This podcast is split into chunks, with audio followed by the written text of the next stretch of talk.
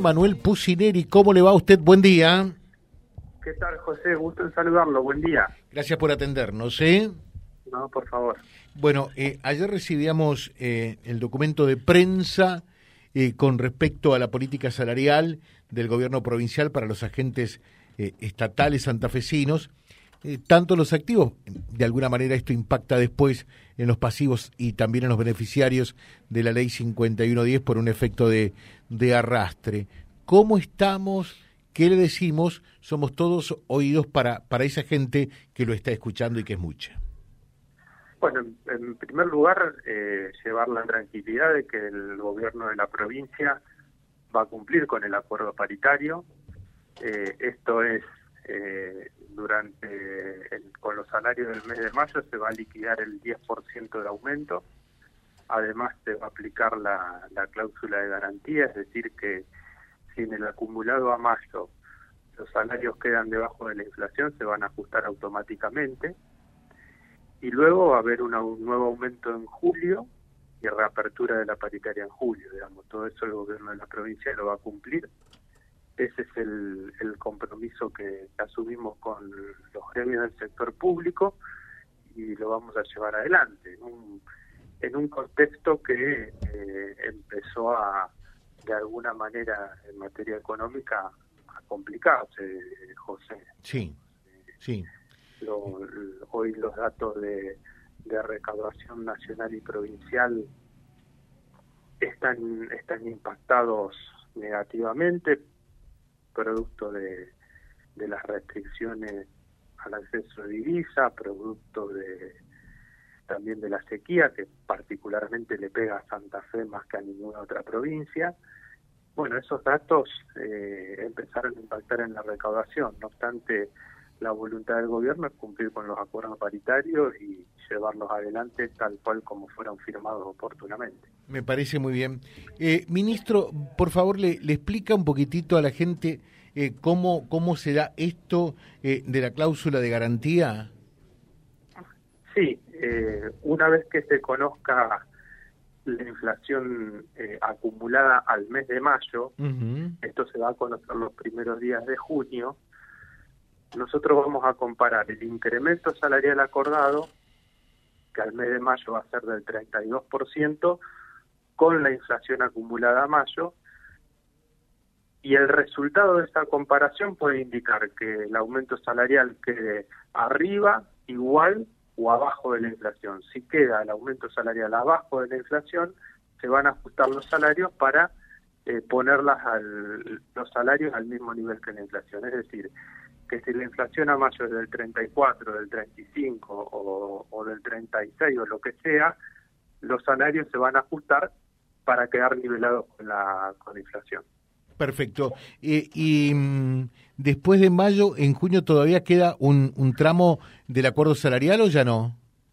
Queda una, un tramo del aumento salarial en el mes de, de julio y aparte durante el, eh, digamos en el mes de julio se va a se va a producir la reapertura de la paritaria. Vamos a, a, empezar a conversar con los gremios nuevamente todo lo que tiene que ver con la segunda parte del año. Le recordamos a la gente eh, este acuerdo eh, salarial que operó desde marzo a julio eh, incluye entonces cuando se termina de completar un incremento en los salarios del 40%. 40% para el, trayecto marzo-julio. Marzo-julio. El trayecto marzo-julio tiene un aumento del 40%. Y en julio empezaremos a discutir nuevamente con, con los gremios. Claro.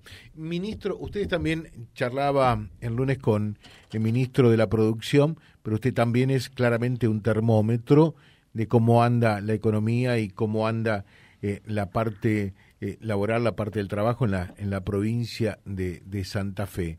¿Cómo estamos en la bota santafesina?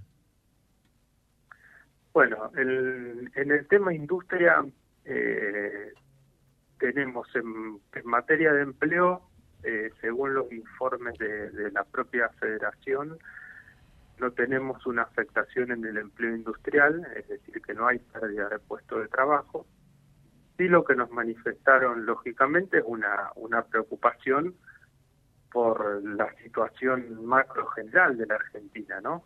eh, digamos, eh, no hay no hay voluntad ni, decisión de afectar las fuentes de trabajo, eh, pero sí, digamos, todos estamos esperando que, que la cuestión macroeconómica empiece de alguna manera a enderezarse, ¿no? Y eso es lo que nos transmitían los, los industriales. Y después también conversamos con, con la gente de la construcción, tanto con el gremio como con las cámaras.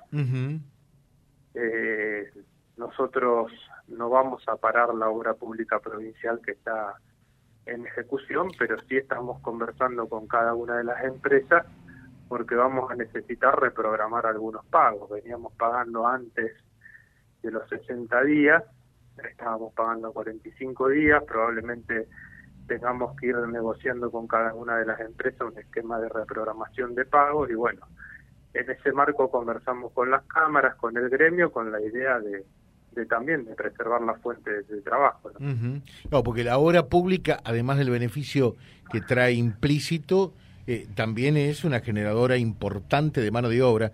Eh, ¿Tiene un cálculo eh, real concreto de cuántas fuentes de trabajo da la obra pública en la provincia de Santa Fe? La obra pública en la provincia de Santa Fe eh, ronda los, los 20.000 trabajadores. Eh, es un dato dinámico, ¿no? No es un dato sí, Sí, sí, Pero, digamos, el, en promedio del, del total de 40.000 empleados en la construcción que hay en la provincia, hablo de empleados registrados, eh, la mitad corresponde, aproximadamente la mitad corresponde a obra pública. Le dejo un saludo muy atento como siempre, ministro, que tengan buen día. No, ¿eh? saludos a ustedes, José. Gracias por la, por la comunicación. Muchas gracias. El ministro de Trabajo de la provincia, el doctor Juan Manuel Pucineri. Vía Libre, siempre arriba y adelante. Vialibre.ar, nuestra página en la web, a solo un clic de distancia www.vialibre.ar. Vialibre.ar. Vía Libre, siempre en positivo.